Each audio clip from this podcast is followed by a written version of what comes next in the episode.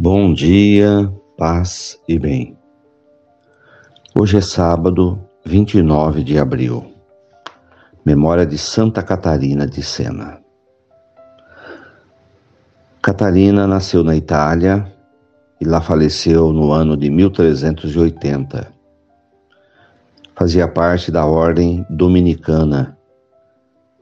Conciliou uma vida contemplativa com intensa atividade junto aos doentes e encarcerados. Exerceu um importante papel diplomático a favor da unidade da Igreja. O Senhor esteja convosco, Ele está no meio de nós. Evangelho de Jesus Cristo, segundo João, capítulo 6, versículos 60 a 69. Muitos dos discípulos de Jesus que o escutaram disseram: Esta palavra é dura. Quem consegue escutá-la?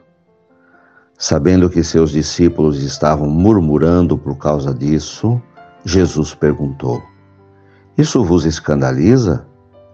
E quando vedes o filho do homem subindo para onde estava antes? O espírito é que dá vida, a carne não adianta nada. As palavras que vos falei são espírito e vida. Mas entre vós há alguns que não creem.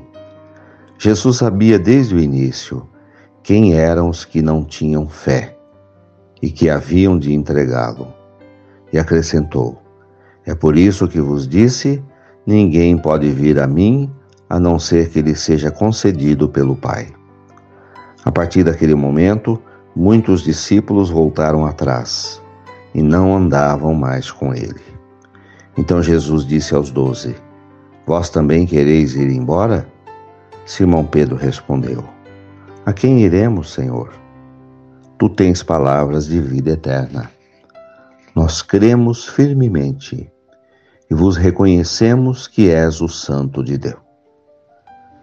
Palavras da salvação. Glória a vós, Senhor.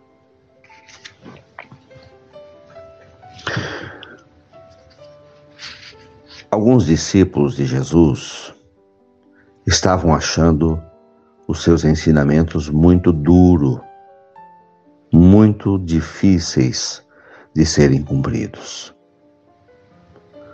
Estavam reclamando com Jesus das exigências do Evangelho. E Jesus diz a eles que isso é falta de fé. A fé supõe mudança de atitudes. É necessário que haja mudança de atitudes, moldando o nosso ser interior ao homem novo que deve nascer dentro de nós, como conversão. E Jesus questiona os apóstolos.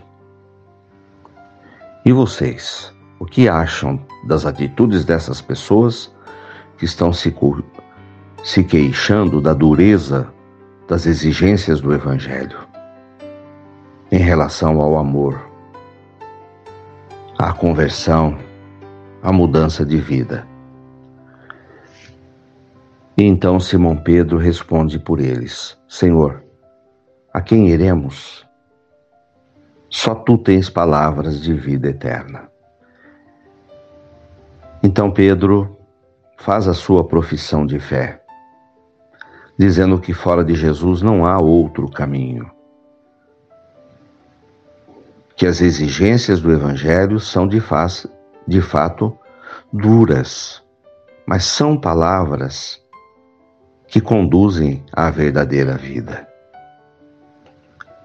O Evangelho nos pede hoje também, da nossa parte, uma atitude de aprofundar dentro de nós o Evangelho e realizar as mudanças necessárias, a conversão para uma vida na fé com Jesus. Louvado seja nosso Senhor Jesus Cristo, para sempre seja louvado. Ave Maria cheia de graças, o Senhor é convosco. Bendita sois vós entre as mulheres. Bendito é o fruto do vosso ventre, Jesus. Santa Maria, Mãe de Deus, rogai por nós, pecadores, agora e na hora de nossa morte. Amém.